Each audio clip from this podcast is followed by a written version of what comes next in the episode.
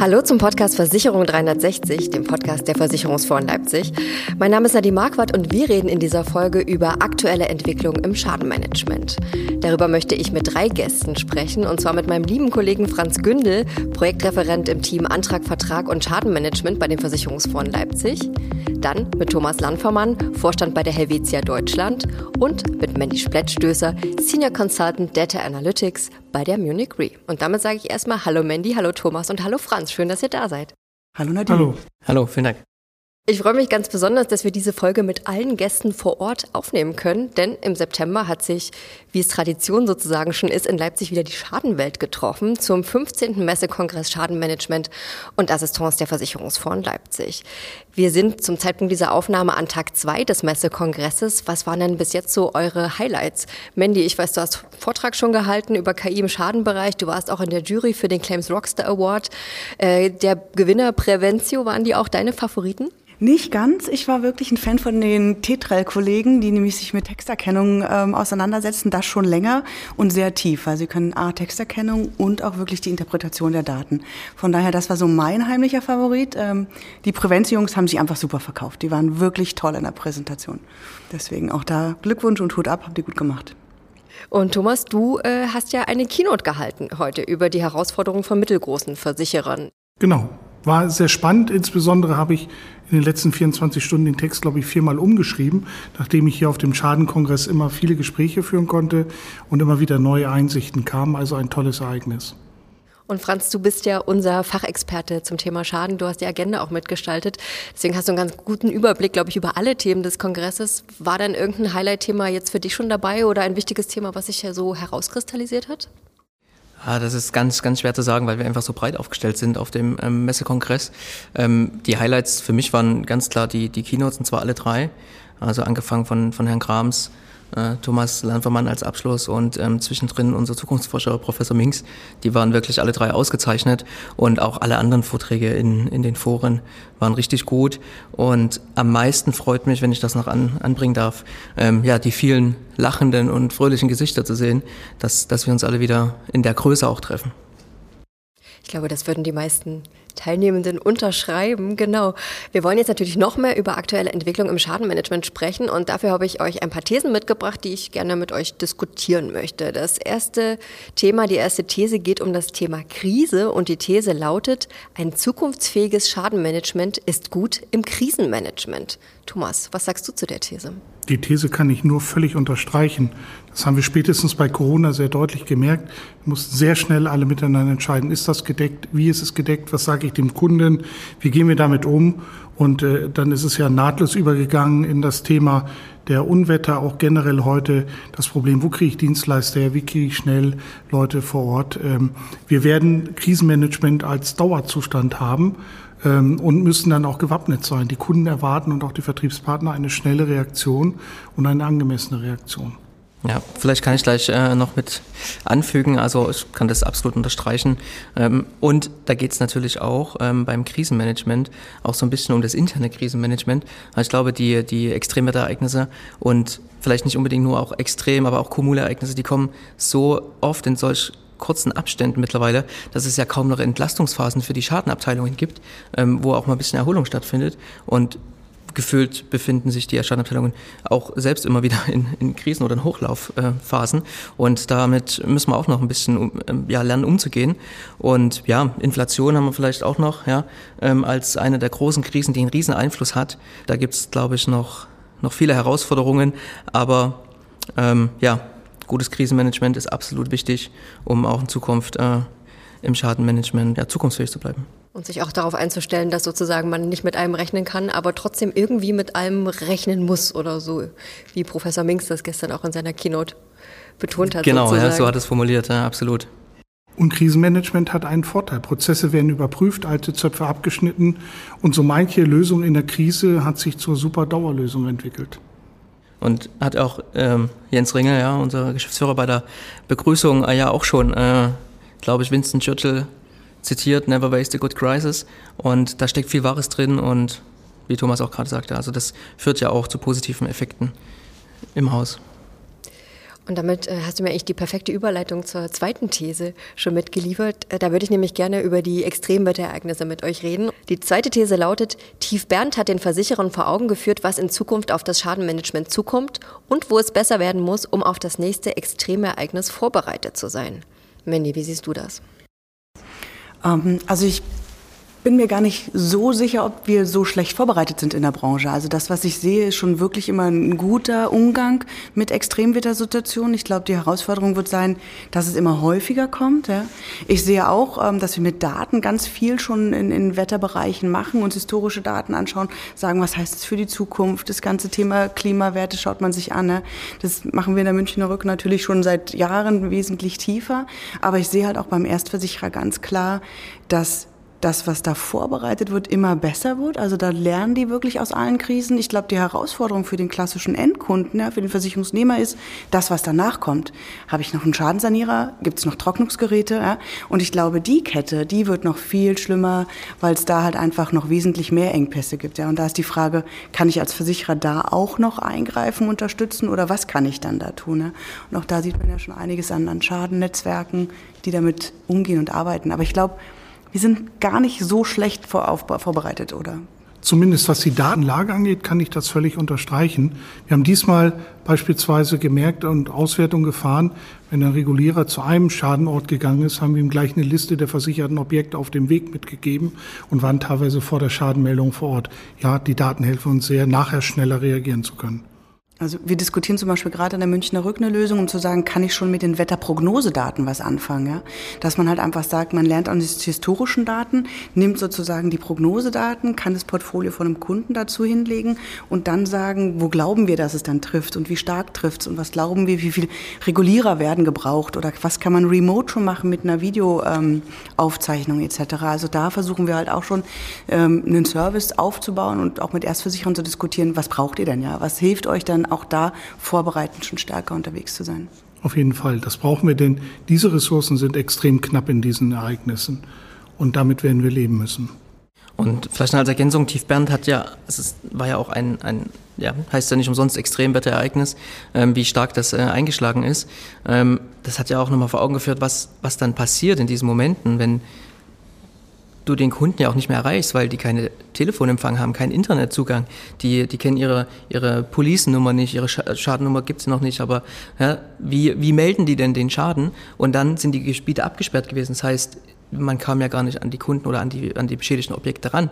Also das hat ja auch nochmal dann schon äh, gezeigt, was, was das eigentlich bedeutet und ähm, was man mitdenken muss für solche Ereignisse. Jetzt könnt ihr natürlich vor allem viel aus ähm, eurer Perspektive reden, aus euren Unternehmen, wenn ihr euch da die Branche ein bisschen generell anguckt, was gerade Tief Bernd angeht. Da gab es auch sehr viel Kritik an der Versicherungsbranche. Ihr sollt jetzt natürlich nicht Kritik an eurer eigenen Branche ganz extrem üben, aber hat denn der Rest der Branche auch die Hausaufgaben gemacht sozusagen? Glaubt ihr, das war ein quasi ein Weckruf, um zu sagen, okay, wir müssen wirklich auf das nächste Ereignis äh, besser vorbereitet sein an manchen Stellen? Also wenn das kein Weckruf war, dann weiß ich nicht, was noch passieren muss, denn ein solch dramatisches Ereignis hatten wir nicht in den, haben wir alle noch nicht erlebt. Und ich glaube, die überwiegende Teil der Versicherer hat alles getan, um, um den Versicherten zu helfen, mit allen Kräften. Schwarze Schafe gibt es immer dabei. Das sind dann meist einzelne Personen, ähm, die in die falsche Richtung gedacht haben. Aber als Branche insgesamt waren wir, glaube ich, nicht so schlecht. Das zeigen ja auch die Quoten der Auszahlungen, die sehr schnell waren. Äh, da haben wir wirklich alles getan. Ich glaube, der Teufel liegt so ein Stückchen auch im Detail. Ne? Also zu sagen, kann ich auf diesem Grundstück wieder bauen? Ja? Was kann ich dann da aufbauen? Kann ich jetzt mein Haus zum Beispiel energetisch besser bauen als vorher? Ist es versichert? Wie stark ist es versichert? Also auch hier sehen wir gerade dieses ganze ähm, Tarifthema oder auch, wie gehen wir damit um, wenn da wirklich ein Totalverlust ist und was heißt denn, was dann passiert? Also ich glaube, da muss man vielleicht auch nochmal reingucken und sagen, was sind unsere neuen Standards oder wie wollen wir uns da aufstellen und positionieren? Was heißt denn das konkret auch für eine Tarifthema? Tarifierung. Ähm, aber grundsätzlich glaube ich auch, dass da wirklich echt an allen, also wirklich an einem Strang gezogen worden ist, um zu sagen, wir müssen den Kunden jetzt echt Hilfe zur Verfügung stellen. Ein Thema haben wir immer noch nicht gelöst, das ist die Elementarschadenversicherung. Das ist die Frage, welche Objekte sind eigentlich noch versicherbar. Ähm, dazu werden wir uns als Versicherungsindustrie jetzt auch kurzfristig mal äußern müssen. Seht ihr da aber auch die, die Politik, den Gesetzgeber quasi in, in der Pflicht oder muss es aus der Branche kommen? Ich glaube, die Branche ist bereit, dass man sagt, das muss eine Pflichtversicherung werden. Das ist das, was ich jetzt, also meine persönliche Meinung, was ich immer wieder höre, dass viele sagen, das können wir gerne auch tun und wir sind bereit, dieses Risiko als Pflichtversicherung zu übernehmen. Da wäre dann der Gesetzgeber gefragt, um es halt wirklich auch abzusichern für alle. Ähm, machen die es jetzt oder sind die in der Verpflichtung? Puh, ich glaube, da haben wir gerade einfach viel zu viele andere Themen, als dass die an dem das Thema sozusagen mit auf die Prio-Liste gerade setzen. Ich glaube, das Thema hat viele Facetten. Pflichtversicherung ist auch, hat auch Folgen, aber es muss diskutiert werden. Und derzeit habe ich eher das Gefühl, dass das Thema lieber umschifft wird, bis dann wieder das nächste, nach Bernd das nächste große Unwetter kommt, dass es einfach so ein Dauerthema wird und nie gelöst wird. Am Ende bleiben ja viele Existenzen da liegen. Wir haben viele Kunden gehabt, die eben keine Elementarabsicherung haben. Und das ist schon äußerst tragisch, dort ablehnen zu müssen. Ja, also da kann man wirklich nur beipflichten. Vielleicht noch ergänzend, ähm, wenn man sagen, die Politik muss äh, sich ja auch mitbewegen. Ähm, da gibt's ja auch noch neben der Thematik, ob es Pflichtversicherung wird oder nicht, ganz andere Sachen, wie eben, was, was schreibe ich denn als äh, Baugrundstücke aus und äh, wo, wo lasse ich denn die Häuser bauen ähm, oder eben nicht. Ja, also da wurde ja auch in, in Gebieten gebaut, die fragwürdig sind. Na, aber das ist, glaube ich, ähm, auch ein Stück weg von den Versicherern und da ist dann wirklich die Politik definitiv gefragt. Bei der nächsten These, die ich mit euch diskutieren will, geht es um das Thema Nachhaltigkeit, energetisches Bauen. Manny, du hast es gerade schon so ein bisschen angesprochen. Das ist ja ein sehr, sehr breites Thema, das eigentlich alle Facetten von Versicherungsunternehmen betrifft, eben auch das Schadenmanagement. Und hier wäre die These dazu, das Thema Nachhaltigkeit wird vor allem vom Gesetzgeber getrieben. Der Kunde hat es eher weniger im Zusammenhang mit Versicherern auf dem Schirm. Das Schadenmanagement das Schadenmanagement hat beim Thema Nachhaltigkeit bei weitem noch nicht sein Potenzial ausgeschöpft. Habt ihr da, seid ihr da eher zustimmend oder ich sehe nickende, das sehen Sie natürlich nicht als unsere Zuhörerinnen und Zuhörer, aber Franz, du nickst. Ja, genau. Also vielleicht als Einstieg, ähm, das, klar, Potenzial ist definitiv noch nicht ausgeschöpft. Ähm, Nachhaltigkeit kommt. Ähm, wir sehen es ja auch, ähm, wenn wir mit den Häusern sprechen, wenn wir im Austausch äh, stehen, in allen Sparten, in allen Bereichen, ähm, vertraglich, aber auch äh, im Schaden. Das hat immer größeren Stellenwert teilweise extern getrieben, aber natürlich auch aus den Häusern heraus. Ähm, und es wird ja auch schon viele kleine Schritte getan. Und ähm, weil das ist ja auch die Frage, was, was wird schon umgesetzt? Ich meine, das sind auch im Schaden kleine Sachen, wie dass die die Regulierer oder die, die Außendienstmitarbeiter im Schaden zum Beispiel mit einer elektrischen, mit elektrischen Fahrzeugen fahren oder dass mehr Videobegutachtung durchgeführt wird, was natürlich durch, durch Corona oder natürlich auch äh, durch, durch ähm, andere Wetterereignisse getrieben würde. Ähm, Videobegutachtung eben, dass ich nicht rausfahren muss zum Kunden, sondern versuche das durch Videos abzudecken. Das ist ja, spielt ja alles darauf ein, auf das Thema Nachhaltigkeit. Ähm, gestern habe ich zum Beispiel auch im Vortrag gehört, in, in der Restwert Verwertung, die Fahrzeuge, bevor die fotografiert werden, bevor die aufbereitet werden, die werden halt gewaschen, aber nur noch mit aufbereitetem Regenwasser. So, ne, das ist ja auch wieder ein Punkt. Also alles einzelne kleine Schritte, aber im Großen und Ganzen ist natürlich noch viel Potenzial da. Für mich ist Nachhaltigkeit wie ein Tausend-Teile-Puzzle. Ähm, das äh, ist nicht einfach zusammenzubringen, aber viele kleine Schritte geben am Ende dann das Gesamtbild. Und da denke ich, in der Versicherungsindustrie sind wir im Schaden schon am weitesten. In vielen Regelungen, die wir getroffen werden, immer kleine Puzzlesteine. Aber wir müssen auch sehen, das kostet teilweise Geld. Und da fragen wir uns natürlich immer wieder, ist der Kunde auch bereit, dafür zu bezahlen? Denn unsere Margen geben es nicht mehr her, dort noch großzügig zu verteilen. Und ähm, hier würde ich sagen, greift irgendwann die Regel Angebot und Nachfrage bestimmen den Preis. Das sehe ich ähnlich. Also ich finde das Bild von den tausend Teilen wirklich enorm sprechend, weil so sehe ich es auch. Ja. Wir können schon auch gucken, also ich habe ähm, Erfahrung auch aus dem Industriebereich, da sind die schon ganz anders unterwegs. Da ist aber natürlich auch ein ganz anderer Druck da, ja, wenn man das ganze Thema Kohle, Gas etc. sich anschaut. Das habe ich im Privatkundenbereich noch gar nicht. Ja. Das ist da noch nicht angekommen. Und der Privatkunde ist halt nicht bereit, alles grüner ähm, zu machen und dafür mehr zu zahlen. Ähm, von daher glaube ich, gerade im Privatkundenbereich ja, dauert es wahrscheinlich noch eine Weile, bis es wirklich aktiv hinterfragt wird und die Nachfrage da ist, da was zu tun. Und ich glaube auch, ein Mindsetwechsel braucht beim Kunden zu sagen, die Versicherung ist nicht immer dafür da, alles neu zu beschaffen. Ne? Also wie oft hat man einfach die Diskussion zu sagen, ach wunderbar, das ist jetzt kaputt gegangen, melde ich mal meinen Versicherungsschaden und krieg was Neues. Ja? Inwieweit man dann auch sagen kann, hier, du kannst eine, eine grüne Versicherung abschließen, die heißt aber aber wirklich immer, was weiß ich, ähm, wir gehen in, in Reused-Sachen rein, wir gehen in Reparaturthemen rein, etc. pp. Klar muss man dann auch schauen, was heißt es tariflich, ja. Aber ich glaube, das Mindset beim Kunden ist überhaupt noch nicht da, dass der sagt, ja klar, nehme ich so ein Thema auch gebraucht, ja, mit einer Garantie, ähm, dass es noch so und so lange funktioniert, ist es fein. Da sind wir bei weitem noch nicht. Von daher glaube ich, ja, ESG wird momentan für privat, für den privaten Bereich eher durch den Gesetzgeber getrieben und durch das Thema Taxonomie etc. pp. Und der klassische Endkunde, der hat es noch nicht auf der auf seiner Prio-Liste. Wir bemerken stark, dass bei jüngeren Leuten die Bereitschaft wesentlich höher ist, sowohl bei uns in der Mitarbeiterschaft als auch bei den Kunden. Dort hat das Thema einen ganz anderen Stellenwert, Gott sei Dank.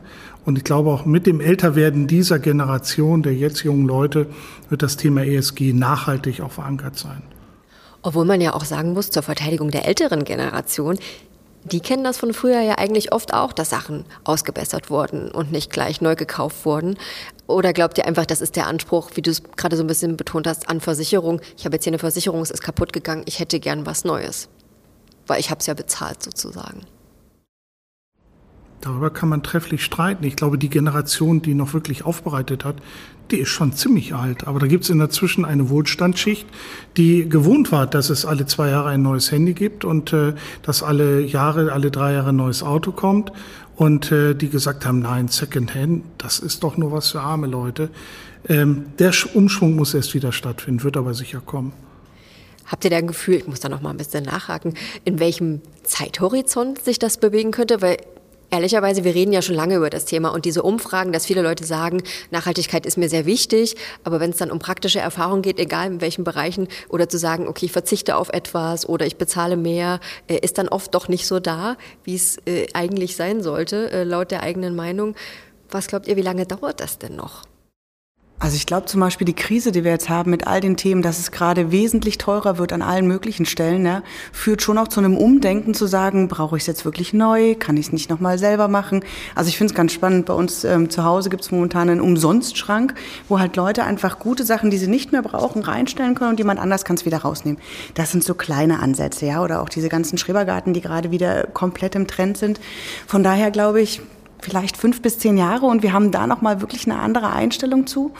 Ähm, und ich glaube, an der Stelle hilft in dem Augenblick die Krise, die ist halt einfach alles verknappt. Ja? Und dass ich wirklich überlegen muss, wofür gebe ich Geld aus und wie kriege ich es gemanagt. Ja? Das ist nicht schön ähm, und mir tun auch wirklich die Leute leid, bei denen es noch knapper und enger wird, als es eh schon ist. Ähm, ich glaube aber, es hilft auch hier wieder als Katalysator umzudenken, schneller umzudenken. Jetzt reden wir aber nur über das E in ESG. Ja. Wenn wir ans S denken, da steckt noch viel, viel mehr dahinter. Jetzt reden wir über, über Themen, die wir beherrschen können.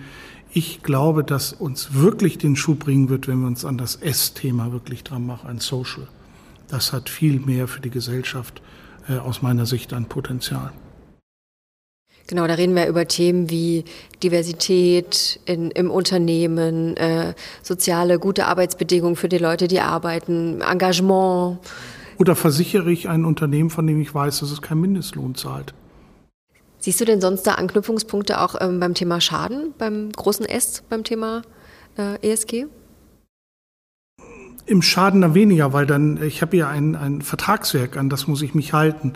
Entscheidender wird vor sein, was versichern wir denn noch? Und da bin ich wieder bei dem Beispiel, versichere ich Unternehmen, äh, die, die gegen Gesetze verstoßen oder versichere ich halt Unternehmen, die sich nicht an die Standards halten. Das müssen wir uns überlegen. Und da haben wir als Versicherer durchaus eine, eine Gewalt. Das sehen wir jetzt bei Kohle und, und Ähnlichen. Wenn kein Versicherer mehr da ist, der es versichert, dann überlegen sich auch viele Firmen, ob sie überhaupt noch investieren. Der Hebel ist da, ganz bestimmt. Ja, das glaube ich auch. Und spannend wird ja auch zu, äh, zu sehen. Ähm, die Frage ist ja, sind denn nachhaltige Unternehmen, ähm, sind das bessere Risiken als aus Versicherersicht? Ja? Oder müsste ich die höher bepreisen, weil das Risiko vielleicht höher ist, aber äh, sind halt äh, die, die nachhaltig unterwegs und haben deswegen eine günstigere Prämie, um das auch als Versicherer nochmal zu treiben. Aber genauso auch auf Privatkundenseite, weil ja auch ein Teil der These ist, der Kunde hat es weniger mit dem Versicherer auf dem Schirm, ja, dieses Thema Nachhaltigkeit, aber wenn, wenn man guckt im Markt, alle oder viele Kfz-Versicherer geben zum Beispiel einen Nachlass auf die auf E-Fahrzeuge, auf die, auf die Prämie. So, aber auf der anderen Seite sind die Schadenkosten bei E-Fahrzeugen höher. So, das kann sich also nicht rechnen. So, das ist die Frage, ist natürlich alles auch ein bisschen Marketing, aber es verankert es auch beim Versicherungsnehmer, dass ja auch die Versicherer wollen. So, noch ist ja der Marktanteil der E-Fahrzeuge noch nicht so hoch, dass es ähm, im Schadengeschäft deutlich durchschlägt, dass die Kosten höher sind. Aber das sind natürlich auch Themen, die noch weiter gedacht werden müssen und geschaut werden muss, was, was passiert, wie geht's weiter. Ja. Also wir sehen da noch nicht ganz so viel Verbindung, sondern wirklich eher entgegengesetzter. Wenn ich sage, ich habe Photovoltaik auf dem Dach oder ich habe ein E-Fahrzeug etc., kann man gerade nicht sagen, dass die grünen äh, oder die grünen Gegenstände ich, äh, besser in der Versicherung oder im Tarifierung sind. Also eher momentan wirklich entgegengesetzt, dass man schauen muss, wie kann es dann sein und was kann ich dann da machen. Es kommt immer so ein Stückchen wirklich drauf an. Ja. Ich kann nicht da eine Verbindung herstellen, die jetzt gerade bei den E-Fahrzeugen gemacht wird. Ich glaube, das ist wirklich eher Marketing. Ähm, und da wird sich, glaube ich, auch noch einiges, dann sind wir eher schon beim Thema Daten. Ja, welche Daten brauche ich, um das wirklich vernünftig einschätzen zu können und ein gutes Preistag dran zu machen, dass es funktioniert. Ja. Aber da sollten wir aufpassen. Genau das meine ich, ist unser traditioneller Fehler. Wir wollen immer gleich wissen, ob das dann gute oder schlechte Risiken sind. Ähm, es muss egal sein, ob es gute oder schlechte Versicherungsrisiken sind. Ähm, wir wollen ja ESG äh, nicht aus, aus, aus Gewinnmaximierung nehmen, sondern weil es für die gesamte Gesellschaft, für unser Leben, für die nächste Generation wichtig ist. Und deswegen auch Rabatitis, äh, das sind äh, alles Themen, die kann ich machen, haben aber für mich auch nichts mit ESG zu tun. Und äh, ich tendiere auch eher dahin, dass es eher teurer wird in der Risikoabdeckung, denn günstiger oder aufwendiger, aber das muss völlig egal sein. Wir sehen also beim Thema Nachhaltigkeit, da könnten wir, glaube ich, vortrefflich weiter diskutieren. Das Thema ist super komplex und sehr, sehr breit. Aber ich muss jetzt hier mal weitergehen, denn ich möchte gerne noch eine vierte These mit euch diskutieren, nämlich Internet of Things und Smart Home. Die Technologie ist da, die Produkte und Services der Versicherer treffen aber noch nicht den Nerv der Kundinnen und Kunden, wäre jetzt die These. Vor allem fehlt es an einer richtigen Datenstrategie, um die Potenziale des Internet of Things zu heben. Ich kann da nicht so ganz dazu. mitgeben, ehrlich gesagt, ja, weil ich, für mich sind es zwei verschiedene Sachen. Nämlich einmal ist das Thema Datenstrategie eher das, was den Versicherer umtreibt. Und das Thema, was den Kunden angeht, ist nochmal ein ganz anderes. Der hat halt einen ganz anderen Bedarf. Ja.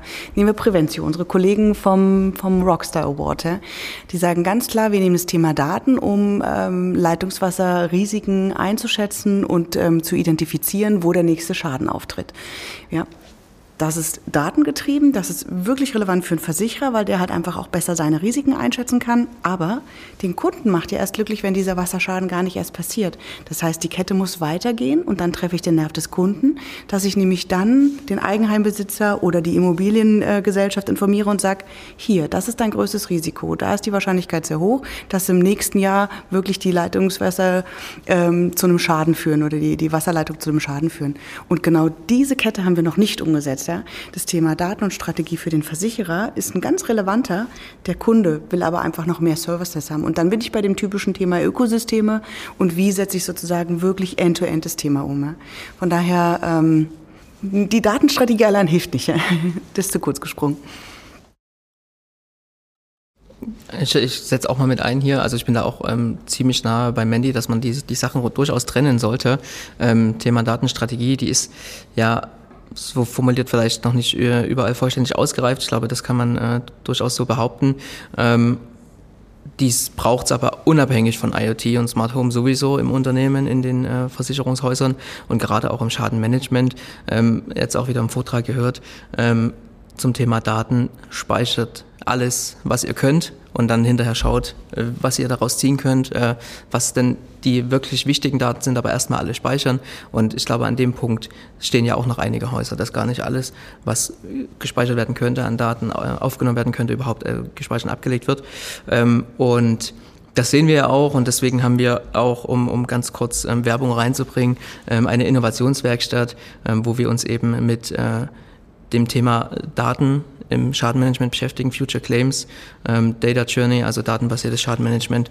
Ähm, und weil das eben auch äh, ja, noch ausgearbeitet werden muss. Zum Thema IoT und Smart Home sehen wir ja alle, die Kunden nutzen intelligente Devices. Das ist im Alltag drin, aber Natürlich ist es tatsächlich hier so, dass die, die Verbindung zum Versicherer noch nicht so gesehen wird beim Kunden. Das heißt also, da müssen schon nochmal Mehrwerte aufgezeigt werden. Wir haben es ja auch gesehen bei den Sensoren, wo es darum ging, als es aufkam, auch im Smart Home Bereich, dass eben die Wassersensoren eingebaut werden, wo dann die Diskussion kam, wer bezahlt denn den Sensor? Ähm, dann gab es in Kooperationen, dann gab es vielleicht einen Rabatt auf die Versicherung, aber der Kunde musste den Sensor trotzdem selber kaufen und einbauen lassen. Ähm, das sind alles noch so Hürden gewesen und da waren einfach nicht so ganz klar Kunden hingesetzt in den Mittelpunkt, du musst im Zweifel nichts machen, wir kümmern uns und du hast dann diesen Vorteil davon. So, weil die Kunden nutzen das. Ja. Die Kunden freuen sich ja auch, wenn sie durch so einen Sensor eben Schadenprävention betreiben und, und Leitungswasserschäden gar nicht erst haben. Ja. Ähm, und da muss eben noch das, das aufgezeigt werden, was der Versicherer damit zu tun hat. Vielleicht liegt es daran, dass unsere Prämien noch viel zu günstig sind. Ich stelle die Theorie immer im Wasser, im Leitungswasserbereich auf. Warum soll sich jemand ein teures System anschaffen, um dann irgendwie 40 Euro in der Wohngebäudeversicherung zu sparen? Da wird er sich sagen, warum? Im Zweifel zahlt dann die Versicherung. Dafür ist sie ja da. Und das müssen wir erreichen. Der zweite Punkt, die Anmerkung, wenn die von dir war, sehr richtig, in Ökosystemen zu denken. Wir müssen als Versicherer uns mit den Herstellern zusammentun.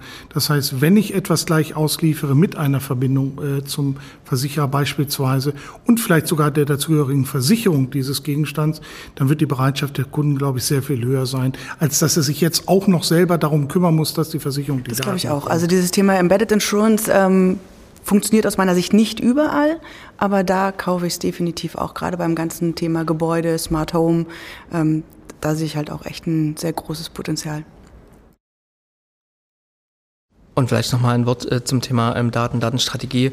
Ähm, Thomas hat heute äh, in seiner wunderbaren Keynote eben auch dieses Thema aufgemacht und ähm, zum Thema Datenstrategie und gesagt, und das würde ich immer wieder unterstreichen, dass eben die da Datenanalysten, die dann im Haus da sind, die äh, Data Scientists, eben nicht alleine irgendwo sitzen und Infos vom, vom Vorstand zum Beispiel bekommen, sondern eben in der operativen Einheit neben dem Schadensachbearbeiter und mit diesen sprechen sollen, die Anforderungen der Schadensachbearbeiter kennen müssen und der Kunden, ja, um eben auch das Richtige zu entwickeln und nicht das, was vielleicht sich jemand anderes denkt, sondern was wirklich dann in der Anwendung gebraucht wird. Und das fand ich ein sehr schönes Bild, dass äh, eben die, die Data Analysten genommen werden und mit in die Einheit gesetzt werden und in den Fachbereich, wo sie dann auch die Anwendungen eigentlich für die entwickeln sollen. Mit Franz Gündel, Mandy Splettstöße und Thomas Lampfermann habe ich über aktuelle Entwicklung im Schadenmanagement gesprochen und zwar beim Messekongress Schadenmanagement und Assistance in Leipzig. Und Sie hören das Ganze beim Podcast Versicherung 360. Vielen lieben Dank an euch drei, dass ihr äh, zur Verfügung gestanden habt und diese Themen mit mir diskutiert habt. Sehr gerne, danke. Tschüss. Wenn Sie mehr zu aktuellen Trends der Versicherungsbranche hören wollen, dann abonnieren Sie gerne unseren Podcast. Sie finden uns unter dem Namen Versicherung 360 auf allen bekannten Podcast-Plattformen. Und ich persönlich würde mich freuen, wenn Sie wieder dabei sind bei der nächsten Ausgabe. Vielen Dank fürs Zuhören.